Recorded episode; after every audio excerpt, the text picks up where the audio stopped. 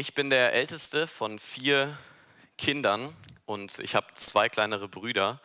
Und früher war es manchmal so, dass meine kleinen Brüder Dinge angezogen haben, die eigentlich mir gehören. Ja, dann hat Mama entweder Sachen falsch einsortiert bei der Wäsche, wussten nicht mehr, wem was ganz genau gehört. Dann haben sie das einfach angezogen oder sind einfach an meinen Schrank gegangen und haben sich Dinge genommen, die ja eigentlich mir gehören. Ja, vielleicht kennt der eine oder andere das auch, der Geschwister hat oder hatte, die das auch gemacht haben. Stell dir mal vor, jemand würde zu dir kommen, würde dir deinen Autoschlüssel nehmen und würde erstmal mit deinem Auto eine Runde durch München fahren. Oder ein neuer Mitarbeiter kommt zu dir in die Firma und will auf einmal alle deine Aufgaben übernehmen. Ja, Gerade frisch von der Uni meint er, wüsste jetzt Bescheid und er übernimmt alles, was du jahrelang gelernt hast. Oder irgendjemand kommt zu dir und erzählt dir seine großen Pläne, die er mit der Ausstattung deiner Wohnung hat. Wahrscheinlich würden wir uns alle die gleiche Frage stellen, nämlich, denkst du allen Ernstes, du kannst über meine Sachen verfügen, als seien es deine eigenen? Denkst du allen Ernstes, du kannst über meine Sachen verfügen, als wären es deine eigenen? Und Jakobus stellt uns heute genau die gleiche Frage. Er fragt, denkst du allen Ernstes, du kannst über Gottes Sachen verfügen, als seien es deine eigenen? Und deswegen dieser Predigttext, der sehr, sehr herausfordernd ist, ist überschrieben mit dem Titel Vom Großtun kleiner Menschen. Also vom sich groß aufspielen, von den arroganten kleinen Menschen, die Menschen, die doch so vergänglich sind. Wir alle, die wir hier in diesem Raum sitzen und alle, die im Livestream dabei sind. Und das Thema, was wir uns heute anschauen werden, das steht so konträr zu unserer Gesellschaft und ich glaube gerade zu unserer westlichen Welt, weil das ist etwas, was uns gar nicht in den Kragen passt. Unsere westliche Welt ist geprägt von Machbarkeit. Ja, wir schaffen das. Gemeinsam geht das. Die ganzen Slogans äh, werden uns immer wieder vor Augen gemalt. Ja, wir gegen Corona. Wir schaffen das. Wir retten die Welt im Klimawandel. Wir machen das. Und in anderen Teilen der Welt wird das Thema heute wahrscheinlich viel weniger anstößig sein als bei uns. Und deswegen ähm, ja, sollten wir echt im Gebet dabei sein, diesen Text zu lesen und zu uns sprechen zu lassen. Denn obwohl er sehr kurz ist, hat er sehr, sehr viel Potenzial, uns zu überführen von unserer eigenen Schuld und Sünde. Und ich möchte den Predigttext noch einmal lesen. Ihr könnt mir zusammen aufschlagen, Jakobus 4, die Verse 13 bis 17. Jakobus 4, Vers 13 bis 17. Und nun ihr, die ihr sagt, heute oder morgen wollen wir in die oder die Stadt gehen und wollen ein Jahr dort zubringen und Handel treiben und Gewinn machen. Und ihr wisst nicht, was morgen sein wird. Was ist euer Leben? Ein Rauch seid ihr, der eine kleine Zeit bleibt und dann verschwindet. Dagegen solltet ihr sagen, wenn der Herr will, werden wir leben und dies oder das tun. Nun aber rühmt ihr euch in eurem Übermut. All solches Rühmen ist böse. Wer nun weiß, Gutes zu tun und tut's nicht, dem ist's Sünde. Ich möchte noch einmal mit uns beten. Großer, allmächtiger Gott, vor dich kommen wir, den Schöpfer. Wir sind Geschöpfe. Danke für dein Wort, das du uns gibst. Bitte öffne unsere Herzen. Bitte schenk mir die richtigen Worte, dein Wort richtig weiterzugeben. Und überführe uns da, wo wir Überführung nötig haben. Und mach uns bewusst, dass wir letztlich von dir allein abhängig sind. Danke für diesen Morgen. Danke, dass du in deinem Sohn mitten unter uns bist. Danke, dass du in uns wohnst durch deinen Geist. Danke, dass wir dich haben und auch nur dich allein brauchen. Amen. Ich habe schon gesagt, dass ich der älteste von vier Geschwistern bin und manchmal war es so, früher, heute passiert das nicht mehr, ähm, wenn einer von uns oder mehrere von uns etwas falsch gemacht haben, dann kam Mama oder Papa und hat uns erstmal eine Standpauke gehalten. Und manchmal, oder ich habe so in Erinnerung, eigentlich war es immer so, ich habe alles abbekommen als der Älteste. Und dann kam Mama oder Papa und hat uns so, hat mir eine Standpauke gehalten und hinter Mama und Papa standen dann meine kleinen Geschwister. Ja, und die haben sich dann schön einen abgegrinst und sich gefreut, dass ich alles abbekomme. Aber zum Glück kam es ab und zu auch mal vor, dass sobald sie mit mir fertig waren, sie sich umgedreht haben und jetzt zu euch. Ja, oder und jetzt zu dir. Und dann wusste man, gut, man ist nicht der Einzige, der heute Ärger bekommt. Ähm, das war dann ein bisschen Genugtuung für mich als Ältester. Und genau das Gleiche macht Jakobus hier eigentlich auch in seinem Brief. Er hat schon alle möglichen Gruppierungen innerhalb der Gemeinden, die er anschreibt, angeschrieben. Er hat gesagt, ähm, oder hat die angesprochen, die gelästert haben, hat die angesprochen, die ihre Zunge nicht im Zaum hatten, hat die angesprochen, die nach Äußerem beurteilt haben und die, die gestritten haben und so weiter und so weiter.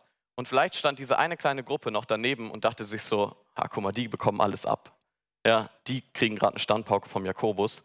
Und dann dreht sich Jakobus zu ihnen um und sagt, und jetzt zu euch. Die, die gerade noch hochmütig von sich gedacht haben, sie kommen vielleicht nicht an die Reihe, bekommen in Vers 13 gesagt, und nun ihr, die ihr sagt. Ja, und jetzt zu euch. Er dreht sich um und beginnt eine Gruppe ganz konkret anzusprechen. Und diese Gruppe, die er anspricht, die finden wir implizit eigentlich im Vers 13. Das ist die Gruppe von Kaufleuten zur damaligen Zeit, christliche Kaufleute zur damaligen Zeit, die etwas sagen, was Jakobus nicht gefällt. Aber das, was sie sagen, hört sich eigentlich erstmal ziemlich normal an. Ja, schaut nochmal in Vers 13. Da steht, die sagen einfach nur, heute oder morgen wollen wir in die oder die Stadt gehen, wollen dort ein Jahr zubringen, Handel treiben und Gewinn machen. Das ist ja an sich erstmal etwas Normales. Also die christlichen Kaufleute zur damaligen Zeit könnt ihr euch so vorstellen, die haben sich Dinge aus ihrer Heimatstadt gekauft, haben die mitgenommen, transportiert ein paar hundert Kilometer weiter. In einer anderen Stadt, wo es diese Sachen nicht gab, haben sie die Sachen verkauft. Dort von dem Gewinn, den sie gemacht haben, Sachen, die typisch für dieses Land waren, wieder eingekauft und sie in ihre Heimat verkauft. Und dadurch Gewinn gemacht. Das heißt, es war normal, dass man mal für ein paar Monate oder sogar ein paar Jahre in einer anderen Stadt war, um dort Gewinnhandel zu machen. Und eigentlich sagen sie hier ja etwas völlig Normales. Aber Jakobus spricht nicht gegen die Händler oder gegen das Händlerdasein, sonst hätten wahrscheinlich viele von uns den falschen Job gewählt. Aber er spricht gegen die Einstellung dieser Händler. Stellt euch vor, ich würde zu Jonathan gehen, dem Jugendpastor, und würde ihm sagen, hey Jonathan, ich nehme jetzt dein Auto und fahre damit zu meinen Eltern, 600 Kilometer weiter nördlich. Und ähm, in der Zeit soll meine Frau Bernice bei euch übernachten, weil sie mag es nicht so gern, wenn sie alleine zu Hause ist. Ähm, sie wird dann bei euch in der Wohnung schlafen. Ihr könnt dann mal sehen, wo ihr bleibt. Auch wenn Jonathan sehr freigebig ist und sehr gastfrei ist, ähm, würde ihn das wahrscheinlich im ersten Moment erstmal verstutzen. Was fällt dem ein, sich das Recht herauszunehmen, zu meinen, er könnte mein Auto nehmen, er könnte über meine Wohnung verfügen und so weiter. Ich habe eigentlich kein Recht darauf, das einzufordern. Ich habe kein Recht, über Jonathans Sachen zu bestimmen, weil sie ihm gehören. Und die Händler machen eigentlich nichts anderes. Sie sagen, wir haben Dinge, über die wir verfügen können. Und Jakobus macht ihnen deutlich, nein, ihr könnt nicht über diese Dinge verfügen. Es ist nicht in eurer Macht, über diese Dinge zu verfügen. Und das sind fünf Dinge. In Vers 13 sagen sie das nämlich. Sie sagen als erstes, wir verfügen über die Zeit und über unsere Zukunft. Sie sagen nämlich, heute oder morgen werden wir.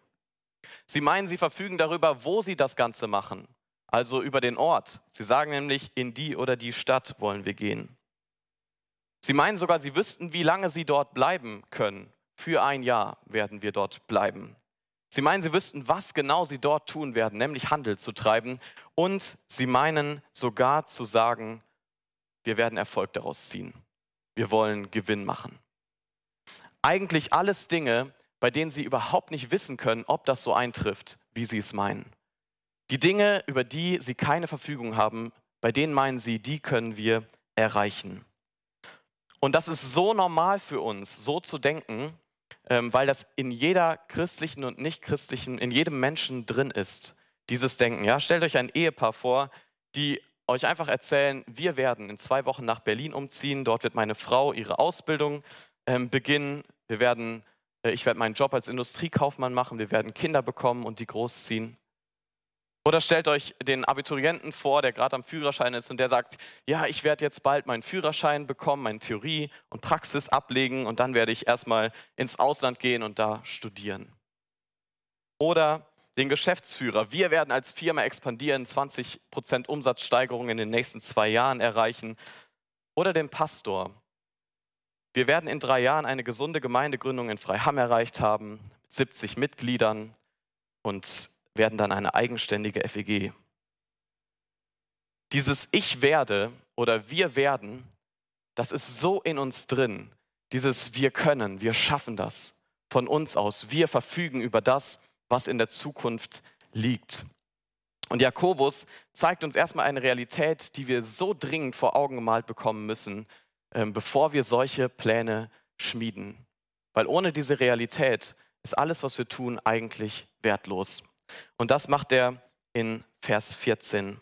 Da kommt die bittere Realität zum Vorschein. In Vers 14 sagt Jakobus nämlich, und ihr wisst nicht, was morgen sein wird. Was ist euer Leben? Ein Rauch oder ein Dampf oder ein Hauch seid ihr, der eine kleine Zeit bleibt und dann verschwindet. Bei all eurem Plan, ihr habt doch keine Ahnung, was morgen ist. Das sagt Jakobus ihr. Was ist denn euer Leben? Und jetzt konfrontiert er uns mit einer so offensichtlichen Wahrheit, aber die ist so offensichtlich, dass wir am liebsten unsere ähm, Augen, unsere Augen verschließen, unsere Ohren zuhalten und wie ein kleines Kind weglaufen, damit wir sie nicht hören müssen. Aber sie ist so deutlich. Wir sind vergängliche Menschen. Wir sind Menschen, die nur ganz kurz da sind. Ja, im Psalm 90 wird das so beschrieben, den wir in der Textlesung gelesen haben, wie Gras, das aufblüht und am Abend ist es schon wieder verwelkt. Wie ein Dampf macht uns hier Jakobus deutlich. Habt ihr schon mal im Winter ausgeatmet? Wahrscheinlich die meisten schon. Habt ihr schon mal versucht, den Dampf einzufangen? Geht nicht. Schon mal versucht, dem Dampf zwei Minuten hinterherzuschauen? Geht auch nicht. Schon mal abends eine Wolkenformation betrachtet, die ihr morgens genauso wieder angetroffen habt? Wahrscheinlich nicht. Weil das Dinge sind, die so schnell vergehen so ungreifbar sind, nicht festzuhalten sind. Und genauso ist unser Leben ein Hauch, ein Atemzug, ein Dampf. Und wir fühlen uns gerade in Deutschland so, als könnten wir dieses Leben so lang ausreizen wie nur irgend möglich. Und wir investieren alles da rein, dass wir dieses Leben so schön und aufrechterhalten, wie es nur irgendwie geht. Von dem Geld, was wir 2019 als gesamte Bundesrepublik ausgegeben haben für Gesundheit, könnte man acht Jahre lang jedes hungernde Kind auf dieser Welt ernähren. Wir sind so sehr darauf bedacht, Gesundheit als den obersten Götzen zu pushen, dass wir ähm, das zur größten Maxime unseres Lebens machen. Weil wir denken und meinen, unser Leben irgendwie instand halten zu können aus uns heraus, weil wir alles dafür geben. Aber die Statistik spricht nicht für uns, sie spricht für Jakobus, denn sie ist seit Hunderten und Tausenden von Jahren bei 100 Prozent die Sterblichkeitsrate. Niemand von uns kann behaupten, der zu entfliehen, weil die Statistik eindeutig ist, wir werden alle einmal sterben. Und es gibt viele, viele Menschen, die das schon erleben mussten, dass das Leben so schnell sich ändern kann und so vergänglich ist. Ja, denken wir an viele Mitarbeiter, die am 11. September 2001 eigentlich einen ganz normalen Arbeitstag vor sich hatten. Und dann kam dieses große Unglück. Denken wir an einen berühmten Rennfahrer, an Michael Schumacher, der einfach nur Skifahren gehen wollte und auf einmal Stunden später um Leben und Tod kämpft. Denken wir an den Fußballprofi Christian Eriksen, der letzte Woche, Ende der ersten Halbzeit in einem Fußballspiel der EM, einfach zu Boden geht, wiederbelebt werden muss. Und auch da steht er zwischen Leben und Tod. Ja, ein fitter, junger, sportlicher Mann, der sogar mit seinem Fußballspielen Geld verdient, der viel fitter ist wahrscheinlich als alle, die hier sitzen. Und auf einmal kippt er um und wäre fast gestorben. Und deswegen investieren so viele Menschen, weil sie das vor Augen haben, investieren sie alles in diese 70, 80, 90 Jahre, weil das ja alles ist, was uns anscheinend bleibt. Und viele Menschen geben alles dafür, dass sie irgendwann mal berühmt werden, dass sie irgendein Erbe hinterlassen, dass sie irgendwie Anerkennung bekommen, einen Status bekommen. Alles tun sie dafür.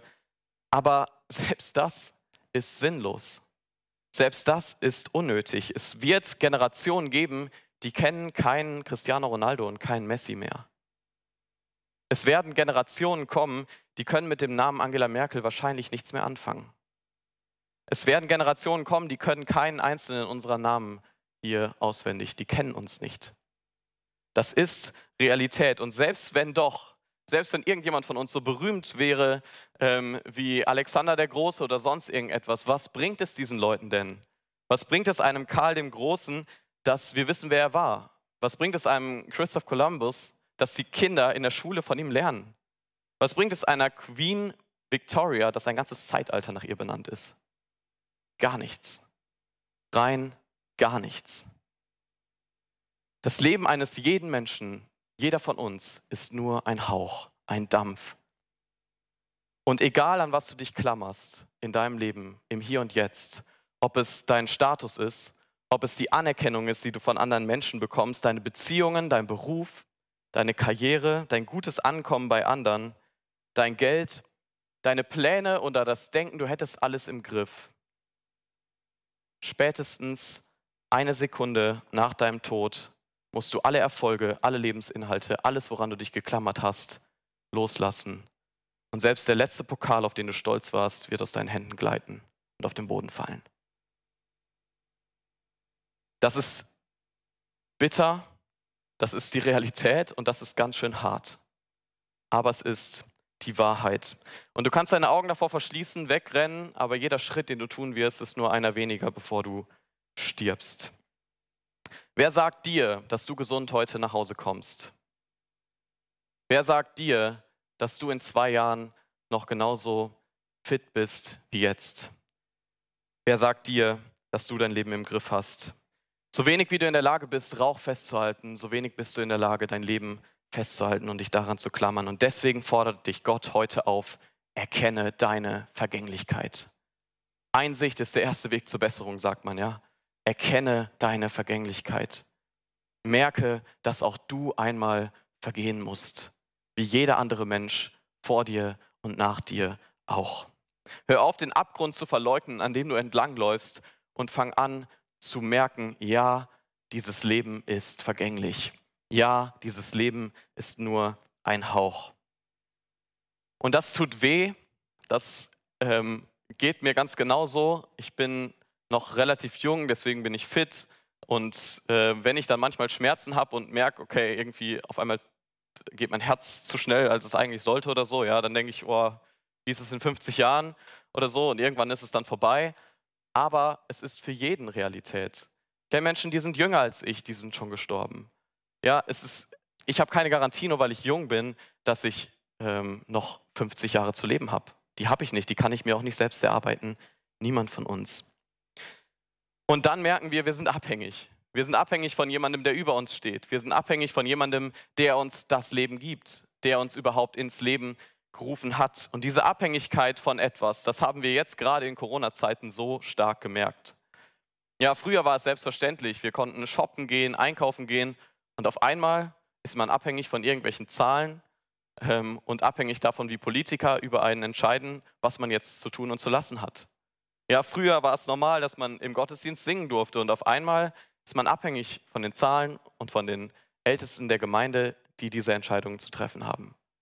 Früher war es normal, dass man Urlaub in fernen Ländern machen konnte. Ja? Überall, wo man wollte, solange man das Geld hatte, konnte man dahin.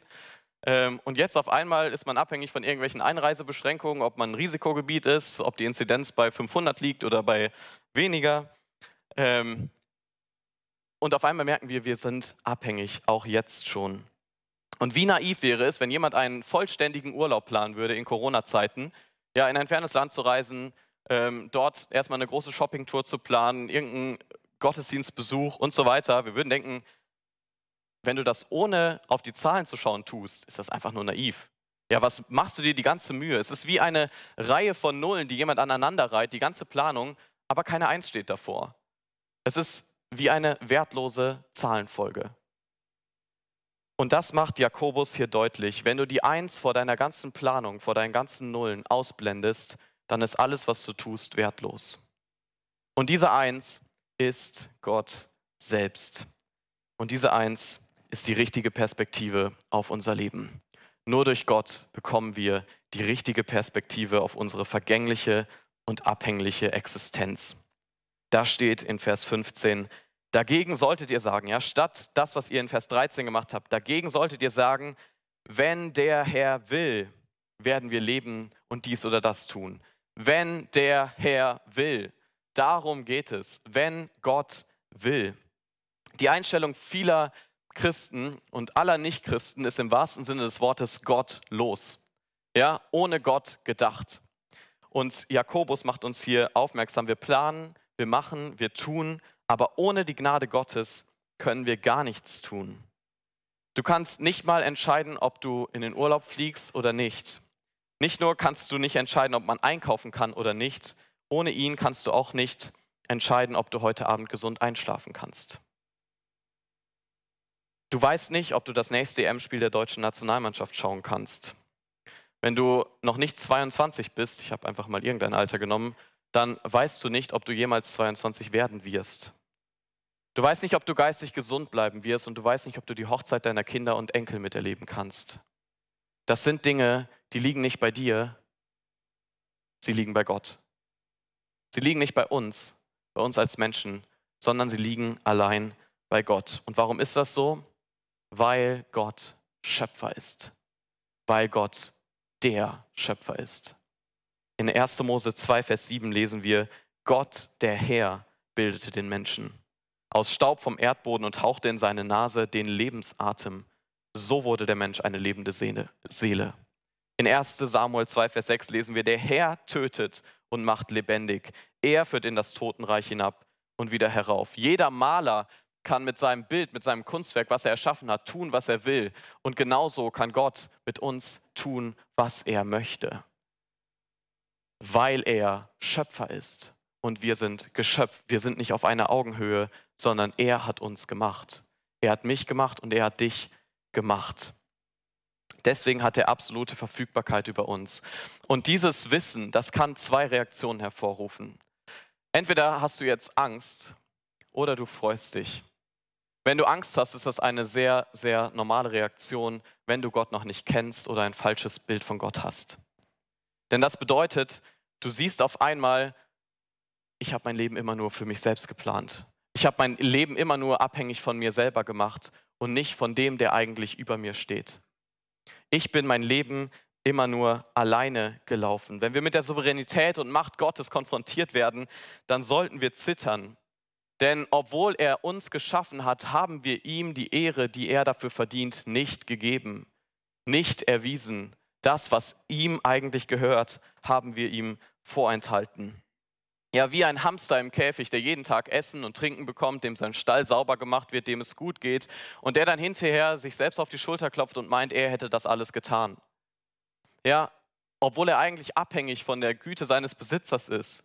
Genauso sind wir 100% abhängig von der Güte, Gnade unseres Gottes, des Gottes, der der Schöpfer ist, der über uns allen steht. Und wenn du das erkennen darfst, dann kehr um. Kehr um, gib dem die Ehre, dem die Ehre gehört. Gib nicht dir selber die Ehre. Denk nicht, ich habe es geschafft, dass ich lebe. Ja, ich habe mich aus meiner Mutter herausgequetscht und sonst irgendwas.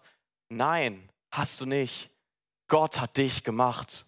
Dass du hier sitzen darfst, ist Gnade Gottes. Dass du einen Herzschlag spürst, ist Gnade Gottes. Dass du den nächsten Atemzug nehmen kannst, ist nicht dein eigener Verdienst. Du hast es dir nicht selbst erarbeitet. Und dieser große Gott, er hat sich in seinem Sohn klein gemacht, ist selber Mensch geworden, ist auf diese Erde gekommen, um Menschen wie dich und mich zu retten, um zu sagen, kehr um, tu Buße, komm zu mir. Erkenne an, dass ich der Gott, der Herrscher bin, der Herrscher auch über dein Leben und folge mir nach. Das ist die Aufforderung, die heute aus diesem Text an dich ergeht. Kehre um, erkenne, dass du abhängig bist von deinem großen Gott und wechsle den Herrschaftsbereich. Folg nicht mehr dir selber, sondern folg diesem großen Gott und bete ihn an, dass er dich gemacht hat und dass bei ihm Rettung ist. Und wenn du Christ bist Und wenn du sagen kannst, ja, dieser Satz steht in meinem Leben, wenn der Herr will. Wenn du weißt, ja, die Souveränität Gottes bestimmt mein Leben. Ich stehe unter der Herrschaft diesen, dieses großen Gottes. Wenn du das erkennst, dann ist es, wie Spurgeon gesagt hat, dann wird diese Souveränität zum sanften Ruhekissen. Dann können wir uns darauf ausruhen, weil wir wissen, dass Gott gut ist und Gott Gutes mit uns, mit seinen Kindern vorhat. Ja, Paulus selbst macht sich abhängig von dem Willen Gottes. Er sagt in 1. Korinther 4, Vers 19, ich werde bald zu euch kommen, wenn der Herr will. Auch er macht das, was Jakobus hier fordert. Er macht sich abhängig von Gott. Und warum konnte er das? Warum war das für ihn etwas Leichtes, das zu schreiben? Weil er wusste, Gott ist gut und tut Gutes. Weil er wusste, dass er selbst im Römerbrief geschrieben hatte, Vers 8, Vers 28, wir wissen aber, dass denen, die Gott lieben, alle Dinge zum Besten mitwirken müssen. Denen, die nach seinem Vorsatz berufen sind. Er wusste, dass es Versprechen in der Bibel gibt, die Gott seinen Kindern macht. Zum Beispiel in Psalm 89, meine Gnade werde ich nicht von ihm weichen lassen und nicht verleugnen meine Treue. 1. Johannes 2, Vers 25, dies ist die Verheißung, die er uns verheißen hat, das ewige Leben. Unser großer Gott verspricht seinen Kindern so unendlich viel. Ja, ihr könntet die ganze Bibel mal durchgehen, da ist noch so, so viel drin zu finden, wo wir Dinge sehen, die Gott uns schenkt und bei denen wir wissen dürfen, wenn wir dann sagen, wenn der Herr will, dann ist das immer das Beste. Wenn wir seine Eins vor unsere ganzen Pläne, vor unsere ganzen Nullen stellen, dann haben unsere Pläne einen Sinn und einen Wert. Denn nur dann sind unsere Pläne überhaupt existent. Wenn Gott will, dann werden wir einen wunderschönen Urlaub erleben. Wenn Gott will, dann werden wir uns nächsten Sonntag wiedersehen. Wenn Gott will, dann wird es uns heute Abend noch so gut gehen wie jetzt. Und wenn nicht, dann ist es das Beste für uns. Und das ist dieses sanfte Ruhekissen, auf dem wir uns ausruhen dürfen. Das Wissen, dass Gott alles in der Hand hat und wir selbst nicht, kann uns beruhigen, weil dieser Gott so gut ist, weil dieser Gott so viel besser ist als wir selber, weil dieser Gott alles im Blick und alles in seinem Plan hat. Und manchmal verkommt dieser Satz so zu so einer Floskel. Ja, früher hat man das ähm, so gemacht, dass man SCJ unter einen Brief geschrieben hat. Ähm, heißt Subkonditione Jacobae, also unter der Bedingung des Jakobus. Ja, das hat man früher unter Briefe geschrieben. Heute schreibt man oft SGW, so Gott will. Das ist, dagegen ist nichts einzuwenden. Paulus macht es ja selber auch, dass er diese Abhängigkeit zum Ausdruck bringt. Aber es geht nicht darum, in jedem zweiten Satz jetzt zu sagen, ja, morgen, so Gott will, werde ich da und dahin gehen und so Gott will, werde ich dann das und das machen, sondern das ist eine Lebenseinstellung. Ja, wenn du das nur sagst, bringt dir das gar nichts. Aber wenn das deine Lebenseinstellung ist, dann darfst du Ruhe und ähm, ja, Freude über deine Pläne, die du machst, erfahren. Weil du weißt, in Gott kannst du ruhen. Bei Gott bist du sicher. Und wenn wir das verstanden haben, dann sollte das eine Reaktion hervorbringen, und zwar die Anbetung Gottes.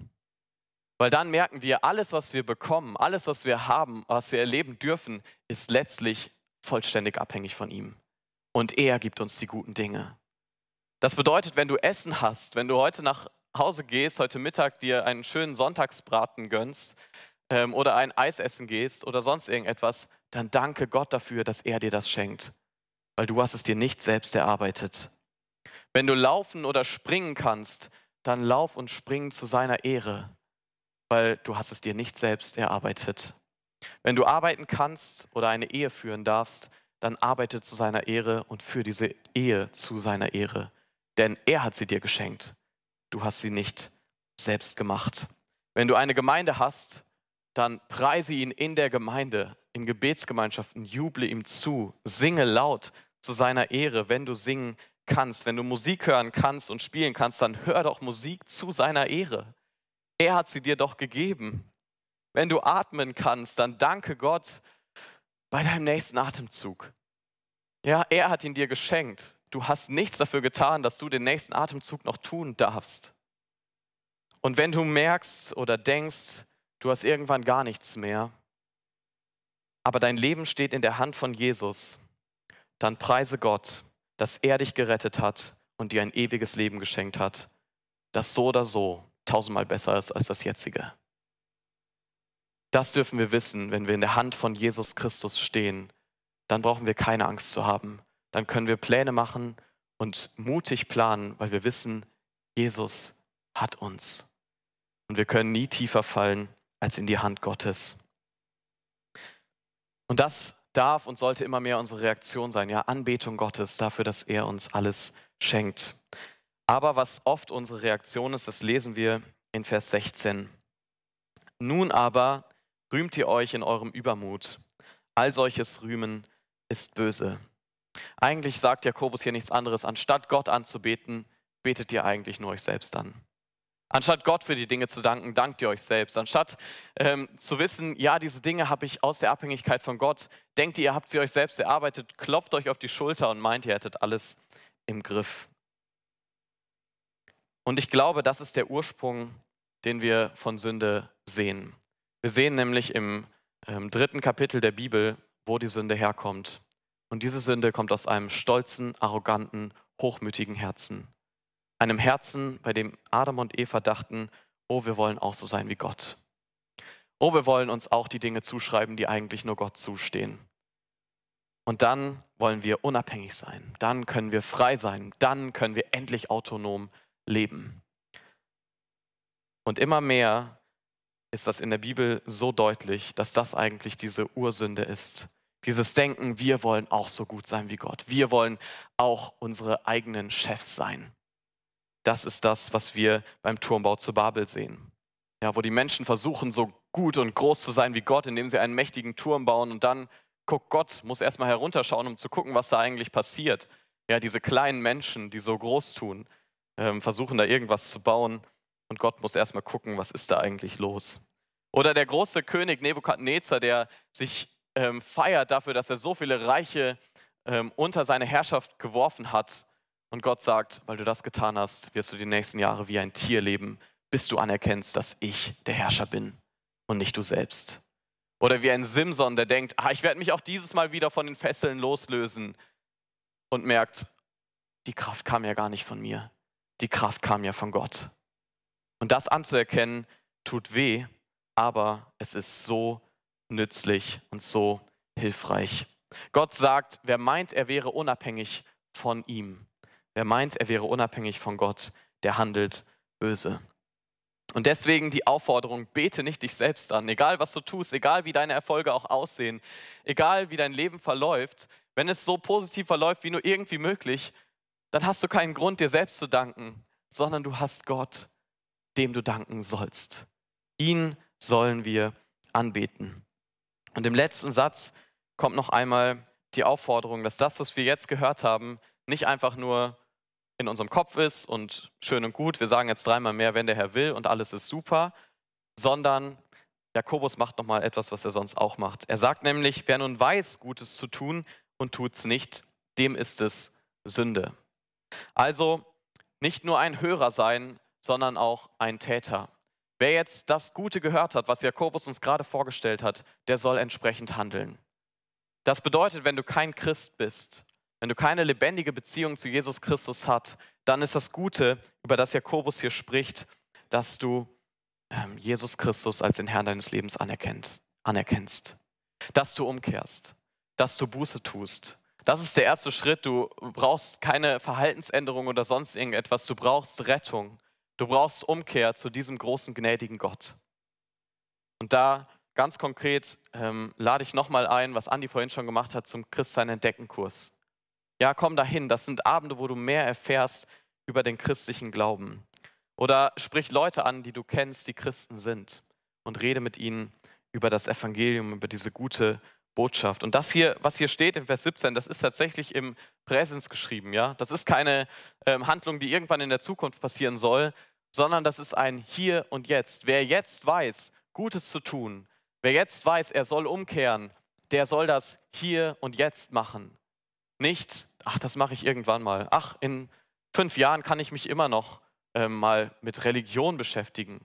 Fünf Jahren kann ich immer noch gucken, ob dieser Jesus was für mich ist. Hier und jetzt. Wer weiß Gutes zu tun und tut es nicht, dem wird es als Sünde angerechnet.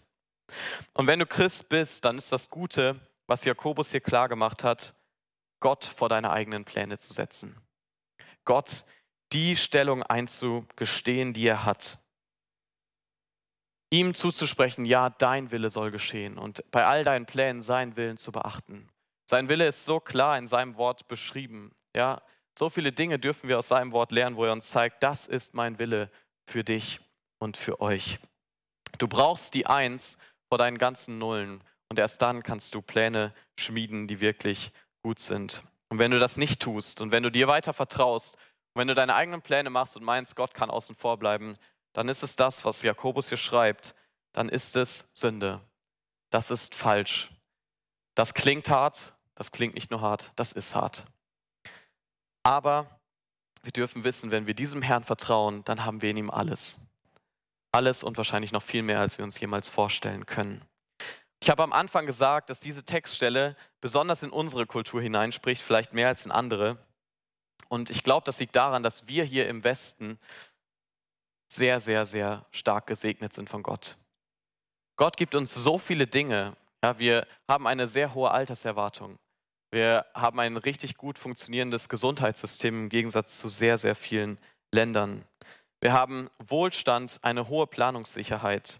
Und wenn wir in Ländern leben würden, in dem Krieg herrscht, in dem Unfrieden herrscht, in dem Hunger herrscht, dann wäre es für uns viel selbstverständlicher, Gott für die Dinge zu danken, die wir jeden Tag haben. Mein Papa hat früher gesagt, ähm, uns geht es zu gut. Und ich dachte immer so, was meint er damit? So, uns könnte es doch noch viel besser gehen. Aber wahrscheinlich haben wir diesen Drang nach Autonomität, nach Unabhängigkeit und nach dem Denken, wir selbst hätten alles im Griff, viel stärker als in einem Land, in dem man tagtäglich spürt, ja, da ist ein Gott, von dem ich abhängig bin. Bei dem man jeden Tag merkt, meine Zukunftspläne und dass ich überhaupt etwas zu essen, dass ich Kleidung habe, das hängt nicht von mir ab, sondern das muss der große, gnädige Gott mir schenken. Und deswegen brauchen wir diesen Text umso mehr, dass uns das Wort Gottes unsere Abhängigkeit von Gott aufzeigt, dass wir erkennen dürfen, unsere Zukunft, unser heutiges Leben und die Rettung, die wir bekommen in Jesus Christus, sie selbst, alle Dinge können wir nicht produzieren. Wir haben sie nicht im Griff, nur unser großer Gott hat das. Und lasst uns den Segen, den Gott uns gibt, hier in unserem Land, lasst uns den nutzen, um Pläne nach seinem Willen zu machen, um für ihn zu leben in der Abhängigkeit von ihm. Und unser Leben soll zu seiner Ehre sein. Ich möchte noch mit uns beten. Unser Vater im Himmel, du bist der große allmächtige Gott, von dem wir abhängig sind. Wir selbst können nicht unser Leben einfach verlängern. Wir können nicht bestimmen, was wann passiert. Wir haben unsere Zukunft, noch nicht mal unsere Gegenwart im Griff. Das müssen wir bekennen, dass wir ohne dich nichts sind. Und bitte gravier das so in unsere Herzen, dass es unser Leben bestimmt, und dass wir mehr und mehr zu deiner Ehre leben wollen und weniger uns selbst anbeten, weniger meinen, wir selbst könnten es. Bitte vergib uns und danke, dass du es tust. Danke, dass wir mit dir leben dürfen und dass du souverän über uns herrschst und wir deswegen keine Angst haben müssen, wenn wir zu dir gehören. Das darf uns beruhigen und bitte schenk uns diese Ruhe in dir. Danke, dass du unser Gott bist und wir dich anbeten dürfen. Amen.